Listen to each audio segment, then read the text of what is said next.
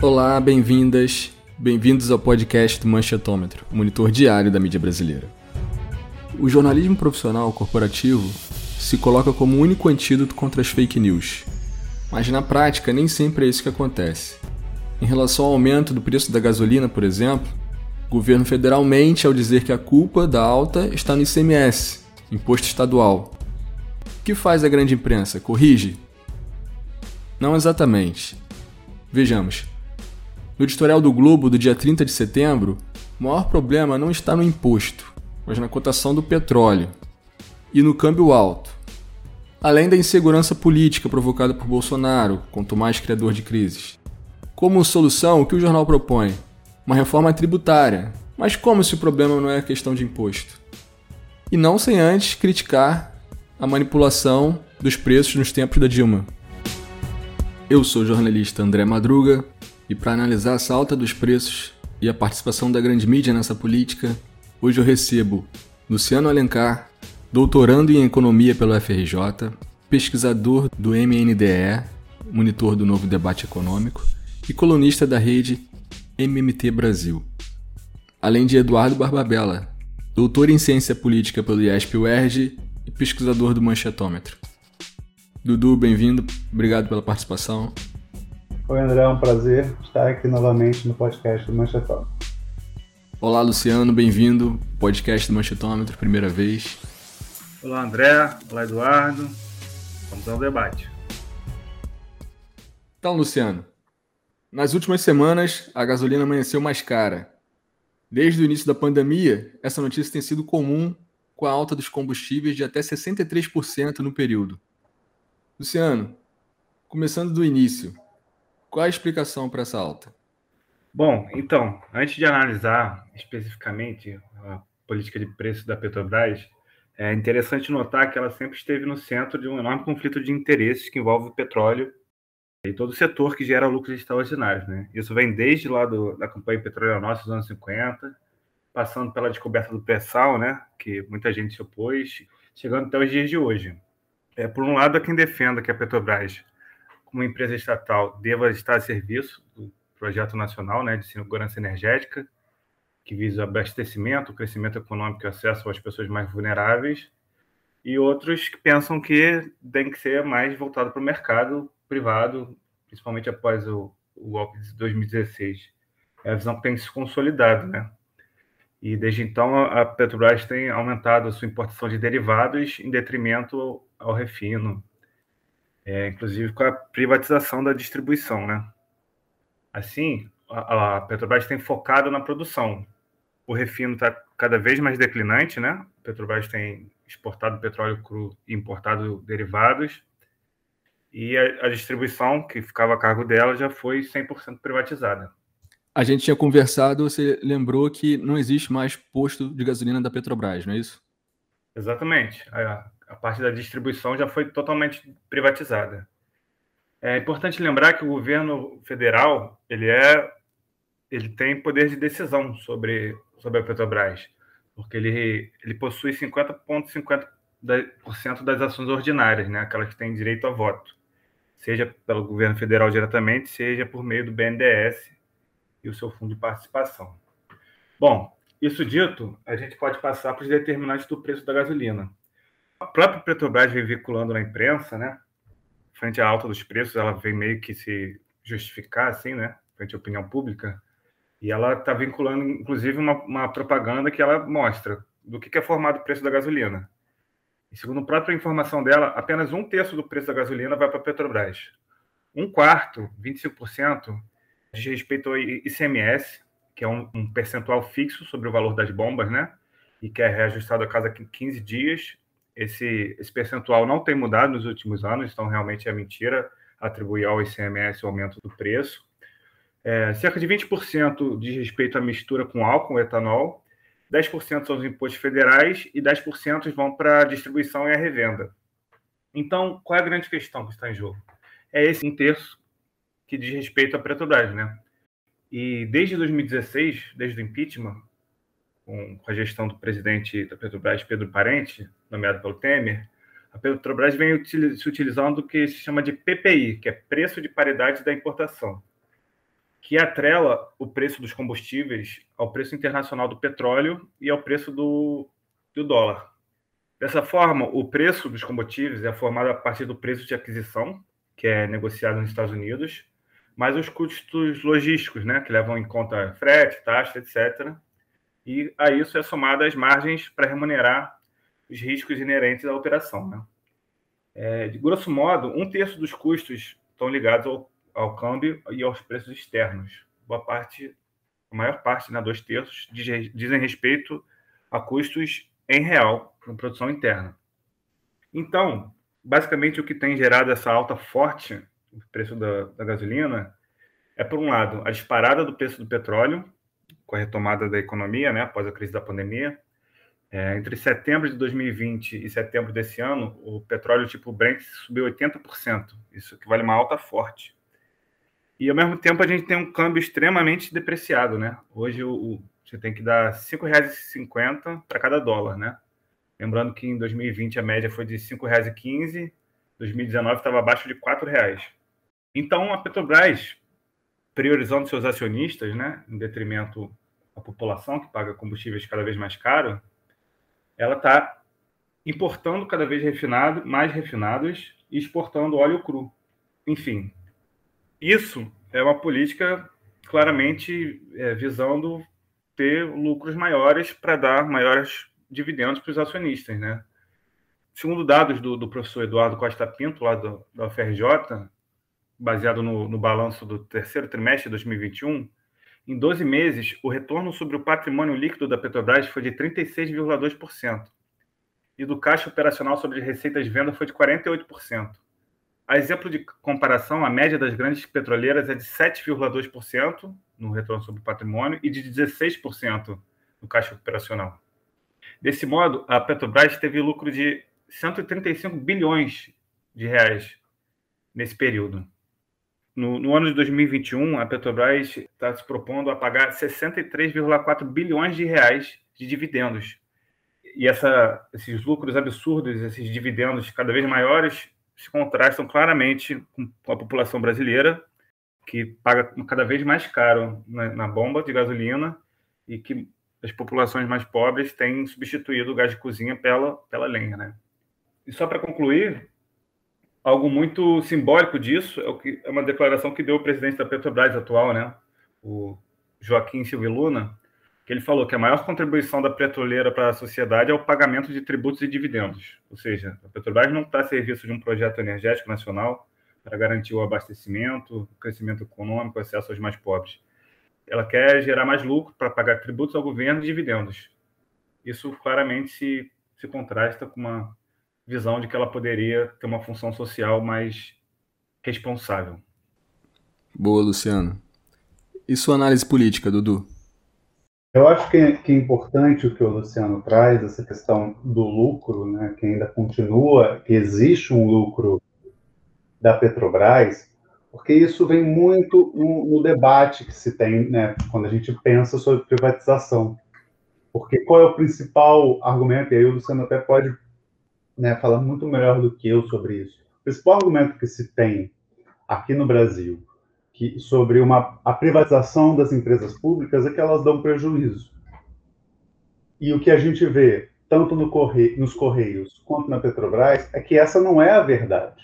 Não é isso que a gente vê nessas empresas públicas. A gente vê duas empresas públicas, principalmente no caso da Petrobras, que atua num, num bem que é essencial para a segurança energética do país, uma empresa capaz de criar e produzir lucro mesmo depois de todo esse processo que ela vem sofrendo, né, de vamos dizer, de desconstrução e de, pelo menos, desmontarem essa linha de produção total da Petrobras, com a venda, por exemplo, da, da BR Distribuidora. Então, a gente tirou muita coisa dessa Petrobras. E, no caso dos Correios, a gente tem também uma empresa que gera lucro e que como o próprio vice-presidente Mourão já, já falou, se privatizado, teríamos que criar uma nova empresa pública que garantisse a, os correios para os locais mais longínquos, onde o serviço de postagem fosse capaz de alcançar esse local, esses locais que não dão lucro para as empresas privadas. Então, a gente já vê também uma questão, né, uma questão política muito importante envolvendo essa privatização. Interessante como as privatizações aqui funcionam. Né? Eu estava lendo, por exemplo, o metrô do Rio, tem agora um novo administrador, e pelo contrato é o seguinte: quem compra os novos trens né, é o Estado. Quem faz novas linhas do metrô é o Estado ainda. É impressionante como é feito as coisas. Não sei como é que é feito no resto do mundo, mas vamos lá. Apesar dessa explicação do Luciano, não foi essa a explicação que o governo federal deu aos brasileiros. Nos últimos meses, o governo Bolsonaro tem acusado os governadores de aumentarem o ICMS e encarecerem o combustível no país. No entanto, também como o Luciano disse, essa não é a verdade, afinal o imposto não aumentou e a gasolina continua com a sua divisão habitual de custos. O que mudou desde o governo Temer, apoiado pela imprensa, foi que a gasolina acompanha as oscilações internacionais do valor do petróleo e desde então o que vimos é o disparo do preço do combustível. E esse aumento da gasolina tem impactado em todas as frentes, no aumento de frete, no aumento do custo de alimentos, consequentemente, no aumento do custo de vida. Mas afinal, Luciano, existem mecanismos para afiar essa disparada da gasolina? Existem, com certeza existem. É, existem dois, dois, dois horizontes temporais, né? Que a gente pode lidar essa questão. Uma questão de mais longo prazo e outra de prazos mais curtos. A longo prazo, o que deveria ser feito, em termos de produção, a Petrobras já vem produzindo muita coisa, dois terços da produção já vem do lado pré-sal, né? Muitas pessoas não acreditavam. E o que deveria ser feito a longo prazo é exatamente a expansão da capacidade de refino, para que a Petrobras pudesse ela já extrai petróleo muito barato e poderia refinar aqui ao invés de importar esses derivados do petróleo, né? E a prazos mais curtos, o que deveria ser feito é a revisão dessa política de preços, né? Que hoje vem favorecendo acionista, inclusive chegou até a haver um debate na mídia se a Petrobras não devia fazer um, um vale gás, um subsídio aos mais pobres. O Paulo Guedes chegou, inclusive, a, a comentar que talvez fosse uma boa ideia vender as ações da Petrobras, do governo federal, e dar o dinheiro aos pobres. Mas, enfim, o primeiro passo seria uma revisão dessa política de preços, porque dois terços da produção se dão em custos nacionais, então não tem por que atrelar os preços ao dólar. É, o preço deveria ser dado pelos custos em moeda nacional, priorizando assim o interesse público em detrimento aos acionistas, né? Outra questão que é muito levantada por os analistas mais progressistas é a questão de um imposto sobre exportação do petróleo cru, porque assim a Petrobras exportaria menos, teria maior oferta de petróleo cru aqui para ser refinado, e com esses recursos desse imposto seria possível criar um fundo de estabilização do preço do petróleo. É, em momentos em que o petróleo está muito alto, o, o governo vende petróleo, lucrando com isso, e quando está muito baixo também compra, segurando o preço. Assim, o preço oscilaria muito. E esse recurso desses impostos também poderiam ser utilizados para se fazer uma transição verde, né? Tão debatido ultimamente. Outra coisa bem interessante de se fazer seriam estoques reguladores também, né? Exatamente nesse sentido de comprar petróleo quando combustíveis em geral, quando o preço está muito baixo, e vender quando ele está alto, não deixando nem o preço cair demais, nem subir demais. E por último, mas uma questão que é politicamente menos viável, seria reduzir os impostos, né? Ou aumentar subsídios, aí podendo ser subsídios específicos para determinados setores da sociedade, as camadas mais pobres. Todas essas soluções que você deu envolvem a Petrobras e o fato de ela ainda não ter sido privatizada, porque privatizada, nenhuma dessas soluções que você apontou seria dada prosseguimento, não é isso? Exatamente. Eu estou me referindo aqui à política exercida pela Petrobras, que hoje ainda é majoritariamente pública, né? controlada basicamente pelo governo federal e pelo, pelos fundos do BNDES. Uma vez que ela fosse privatizada, a única coisa que o governo federal poderia fazer seria subsidiar e, eventualmente, fazer uma política cambial com câmbio mais valorizado.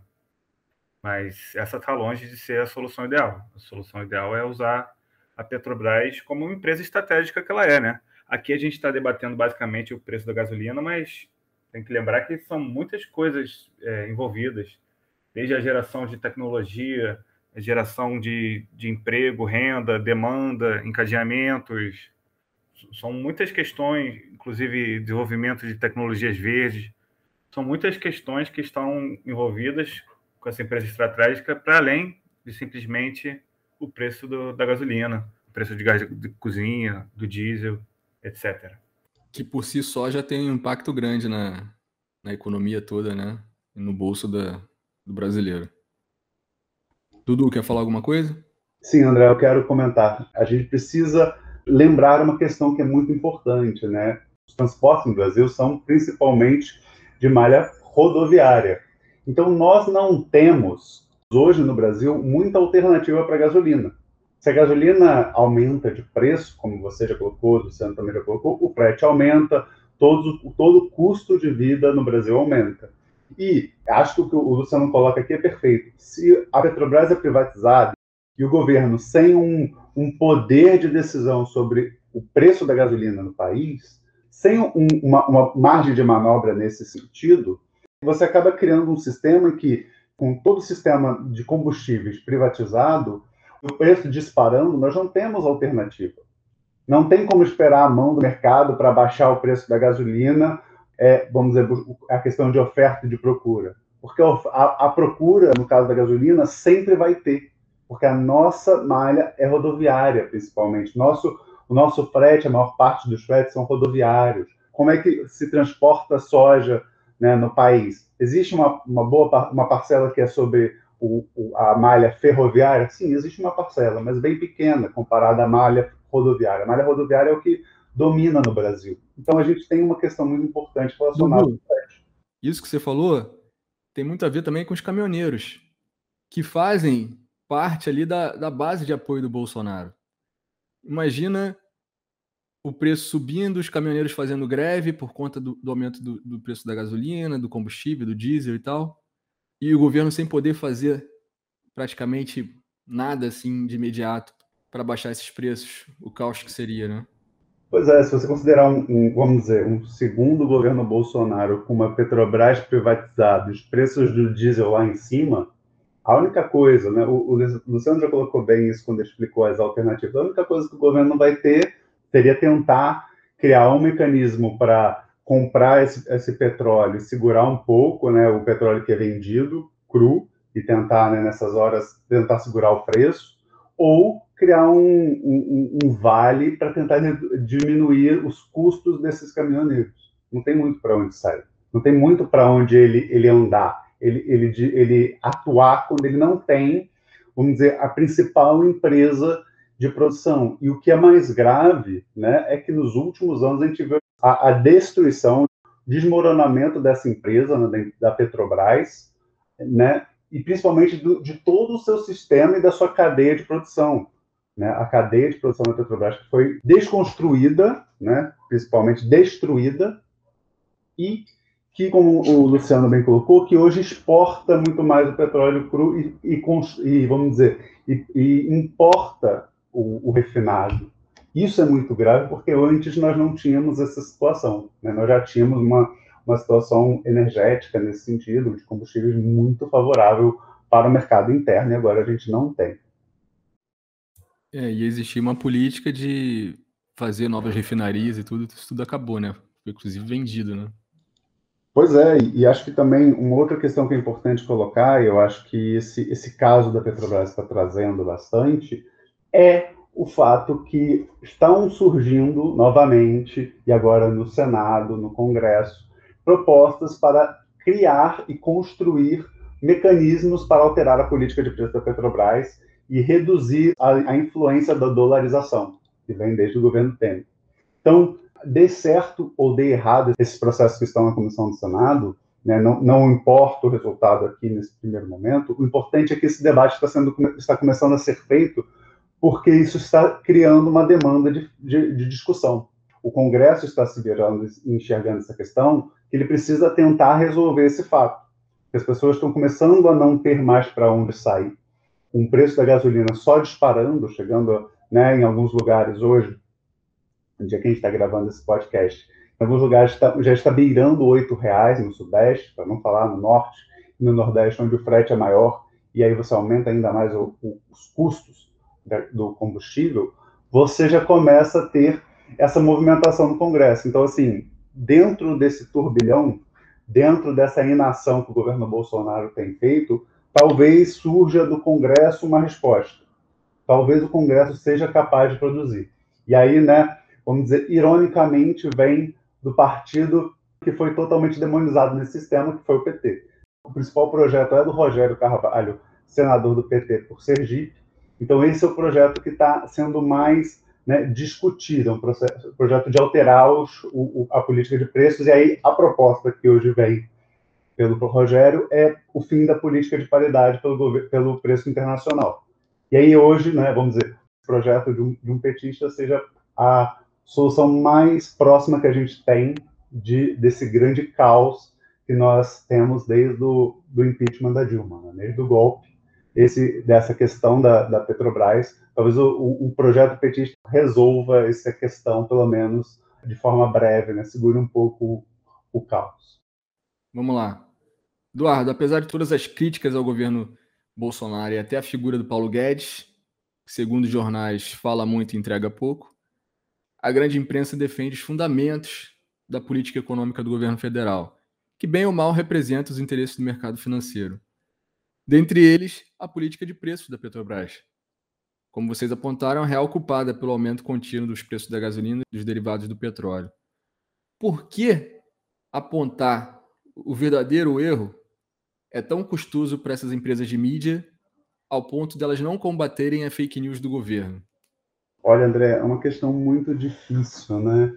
É uma questão muito complexa essa. Eu acho que, assim, pensando primeiro de um, de um ponto simples, se a gente pensar de uma forma bem simples, acho que o Luciano já demonstrou bastante essa resposta, né? Que é o fato que hoje a Petrobras, com essa dolarização e sem a política de represar o preço da gasolina, né, e com todo esse sistema que, gente, que eu falei sobre a malha rodoviária brasileira, né, que acaba exigindo e, e, de certa forma, consumindo essa gasolina cara, tá, está gerando lucro. E alguém que não, é, não, não, não apenas o Estado brasileiro, como o Luciano já colocou também, né, nós temos acionistas na Petrobras, acionistas privados, tem muita gente ganhando dinheiro, e quando o, o mercado ganha dinheiro, a, é, a grande mídia costuma gostar. E parece também que eles têm um pouco desse aspecto vira-lata, de, de achar interessante quando o Brasil exporta matéria-prima e importa produtos refinados. Né? Então, a gente está tá exportando a nossa, nossa gasolina, nosso, nosso óleo cru, e nós estamos importando a gasolina para a gente poder sobreviver. Um, existe um viralatismo de que talvez a gasolina lá, lá de fora seja melhor que a nossa. A gente não precisa de uma Petrobras, de uma grande empresa brasileira, né, principalmente atuando lá fora. É, além disso, eu acho que tem um ponto que é muito importante, que é o caso da Lava Jato. Né? Acho que a Lava Jato ela é um pouco responsável também por esse fato, né? Até por tudo que vem sendo construído e vem sendo principalmente desconstruído nos últimos, nos últimos meses, nos últimos anos sobre a Lava Jato, está cada vez mais claro que a Lava Jato teve um processo de desconstrução da, da, Petrobras e de pagamentos da Petrobras, não só dentro do governo petista, mas, mas principalmente de, depois de tudo que aconteceu, os pagamentos das, das multas, os pagamentos né, judiciais que a Petrobras fez, principalmente nos Estados Unidos, que são hoje já são questionados se, se deveriam ter sido feitos da forma que foram, os altos é, valores que a Petrobras gastou e que hoje já são questionados se deveriam ter sido feitos ou não e se utilizou muito dessa discussão da Lava Jato para realmente destruir a Petrobras e o, e o sistema da Petrobras que a gente tinha. Se a gente pensar na Petrobras dos governos petistas, que era uma empresa imponente, uma empresa que tinha uma, uma, uma importância mundial e internacional, né? ela era relevante para além do país, e que hoje sofre dentro do país, né? desde a Lava Jato, desde que a Lava Jato veio e destruiu essa empresa, e tornou essa, essa empresa muito mais frágil e começou principalmente, né, o governo Temer e o governo Bolsonaro começaram a vender os ativos da empresa, principalmente com vários leilões de bacias de óleo, nós vemos, uma, uma, uma, destruição de todo esse processo de uma Petrobras que tinha um grande ativo. Então, desde que a Lava Jato vem e destrói não apenas o sonho de, da Petrobras, né, mas principalmente destrói um modelo, uma proposta de empresa grande brasileira, né, porque não era permitido mais, porque ali tinha sido construída a partir de uma corrupção. Então, ali a, a Petrobras foi decidida talvez como principal, não culpada, mas a principal, a joia da coroa que iria pagar por todas essas questões. Então, a, Petrobras simplesmente, no, no governo Temer, com Pedro Parente, atuou e pagou diversas multas, que, não, que hoje já se questiona se o preço era aquele mesmo que deveria ser. Então, eu acho que, principalmente, a grande mídia tem uma dificuldade muito grande em, em reclamar dessa questão do preço da, da, da gasolina hoje, apesar de né, eles estarem incomodados com esse valor, estarem, claro, tendo que acompanhar e reclamar, e estão sentindo essa, essa questão, mas acho que eles têm muita dificuldade de, de criticar, porque isso tudo começa com a Lava Jato. Tudo isso, tudo isso vem numa esteira de um golpe, numa esteira de, de, de que eles criticaram o represamento que o, que o PT fazia dos preços da gasolina e defendiam a dolarização, e hoje a gente está vendo o que, que a dolarização faz. Se amanhã nós não temos um pingo de gasolina no país, nós não temos um sistema capaz de resolver a escola. Não vou nem falar transporte de pessoas, para não, não criar uma. para não aprofundar isso. Nós não temos como escoar a nossa produção. As produções não têm como ser escoadas. Então, olha, olha o caos que a gente cria. Daí até o agronegócio se volta contra, né? Exatamente. O Brasil não tem alternativa à, gaso à gasolina hoje. Para, para escoar a produção, para transporte de pessoas, para o que quer que seja. Hoje a grande mídia não tem como defender esse sistema que ela ajudou a construir, derrubando Dilma, defendendo a Lava Jato, e depois que a Lava Jato foi desconstruída e foi destruída, né, principalmente pelas denúncias e formas de, de apresentar que, ou, que tivemos, sim, dentro do processo da Lava Jato, muita coisa errada, muita atitude errada, muitas ações tomadas de forma errada para favorecer outros interesses, nós percebemos que a, a, grande mídia não tem muita alternativa. Ela não quer, ela não quer voltar atrás, não quer aceitar e admitir que estava errado, que cometeu um erro. Então é melhor ela fazer isso que, ela tá, que você mesmo citou, André. Ela fica quieta, ela não aponta o verdadeiro, o verdadeiro culpado e mantém o, o culpado que é fácil. Quem é o culpado fácil do, do, do caso? O Bolsonaro, o governo Bolsonaro, o Paulo Guedes mas discutir a questão de uma forma profunda, como o Luciano aqui já apresentou algumas questões, e principalmente é, defender, por exemplo, um sistema que reduza esse custo né, da gasolina para o país, ou, ou por exemplo, crie, como né, o caso do, do projeto do Rogério Carvalho, um fim da paridade com preço internacional, isso a, a grande mídia não quer. E eu acho interessante também a gente levar em conta quais são os interesses por trás desse desmonte, privatização e por essa política que vem sendo adotada pela Petrobras. Quem é que ganha, quem é que perde com isso? Claramente as empresas petrolíferas internacionais estão ganhando com esse processo. Claramente os acionistas da Petrobras estão ganhando com esse processo. Enquanto isso, o governo federal perde uma importante ferramenta de política econômica e quem é mais prejudicado é a população brasileira, que tem que pagar altos, pre... altos preços no, no diesel, na gasolina, no gás de cozinha, que se reflete na inflação, e na volta do uso do fogão a lenha. É uma discrepância absurda. Os lucros bilionários dos acionistas da Petrobras, de um lado, e a população brasileira voltando a usar fogão a lenha, usando álcool para cozinhar, inclusive, que tem causado muitos acidentes. É realmente uma situação absurda. É importante também, André, a gente lembrar que a Lava Jato ela traz a construção de um sentimento muito importante na população brasileira, que é a ideia de que o que é público não presta. Né? Então, quando a gente pensa na Petrobras, da época do PT, e principalmente dos comerciais do governo do PT, era uma empresa estatal, era uma empresa pública, era que ela, ela, ela era, vamos dizer, a coisa pública positiva, que construía, que crescia. E aí vem a Lava Jato e fala o quê? toda aquela construção, toda aquela, aquela imponência era baseada na corrupção. Então, nós tínhamos uma empresa que foi construída, que criou-se um sonho, uma ideia, e naquele momento a Lava Jato desconstruiu aquilo com uma nova narrativa, e aí sim associada à grande mídia, de que o que era público era corrupto, o que era público era ruim, era ineficiente e era tudo um grande conto de fadas mentiroso. Tudo que se fazia no público era errado, só as empresas privadas agiriam de uma forma correta. E essa construção que a Lava Jato traz, né, e que a grande mídia, com muita insistência, ajudou a fomentar, ela ignora. Ela ignora, por exemplo, que a, a Odebrecht, que era como se fosse um campeão, uma campeã nacional, né, que, que era um termo da época, ela está totalmente no coração da Lava Jato. Ela é o, um dos principais esquemas e ela é uma empresa é, privada, ela não é uma empresa pública. O Ike Batista, que também está dentro do, de vários esquemas de corrupção nesse momento, é, com outro campeão nacional ali, também estava no meio daquela questão, no meio dessa corrupção, dessa ineficiência. E, aí a gente descobre que, na verdade, existem outro, diversos outros esquemas. Mas a grande mídia ela prefere não citar essa questão. Não vamos discutir que o privado é corrupto. Não vamos discutir que o privado também tem essa questão da corrupção. Não, vamos falar que o público é ineficiente. Vamos falar que o público é corrupto, que o público é errado.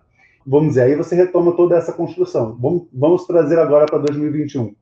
Como resolver a questão da gasolina se a saída hoje, se a gente pensar em tudo que foi falado aqui, passa por uma empresa pública que, na visão do brasileiro, por essa que foi construída por essa grande mídia, né, vamos dizer, essa a visão que a grande mídia trouxe para o brasileiro é uma empresa ineficiente. Como resolver isso? Não tem, não tem alternativa. Não tem, a grande mídia não tem muito como, como defender a Petrobras hoje, por aí. Uma construção de uma empresa nacional forte novamente também. Porque a Petrobras, lá atrás, e todas as empresas públicas também, foram desconstruídas e foram totalmente destruídas no imaginário popular. Né? E aí, só para trazer mais um exemplo também, que é sempre importante, nós temos, por exemplo, a crise energética que assolou o Amapá neste ano, né? e que, muito, que muito foi discutido à época que uma empresa privada foi privatizada, e desde que foi privatizado, diversos, é, diversas questões vêm aparecendo e vêm surgindo de que houve falta de atuação da empresa privada para garantir o fornecimento de, de energia para as pessoas. Né? Fatos que né, as pessoas, como se discutiu à época, não aconteciam na época da empresa pública. Mas, novamente, essa questão da corrupção e principalmente da ineficiência do privado, isso não é tema para a grande imprensa. Para a grande imprensa, o que não presta é só o público. O privado sempre vale mais. Queria agradecer a participação de vocês. Luciano, obrigado. Contribuiu muito aqui para esclarecer economicamente como é que funcionam as coisas. Alô, André, espero ter contribuído. Sempre um prazer conversar com vocês do Manchetômetro. E quem tiver mais interesse no assunto, eu, eu recomendo acompanhar o site da rede MMT Brasil, assim como o monitor do Novo Debate Econômico. E o site do monitor é novodebateeconômico.org.br. Obrigado, Dudu, também pela participação. Obrigado, André. Obrigado, Luciano. Foi um prazer estar aqui. Luciano né, deu uma aula sobre economia. Espero que esse podcast tenha ajudado as pessoas a entenderem um pouco desse drama que nós vivemos. E reforçar também o convite do Luciano: sigam a rede MMT e sigam o MNDE. É um projeto muito legal, nosso parceiro, nosso co-irmão, para seguir no nossa, nosso sistema manchetômetro. Valeu, André. É isso. Neste episódio você ouviu duas análises sobre a alta do preço da gasolina que assombra os brasileiros, do ponto de vista da economia e da ciência política. Para mais informação, acesse nosso site manchetômetro.com.br e siga as nossas redes sociais. Se você reconhece que a democratização da mídia é fundamental para a democracia brasileira, considere apoiar nossa campanha de financiamento coletivo. O link é benfeitoria.com/manchetômetro. Obrigado e até o próximo episódio.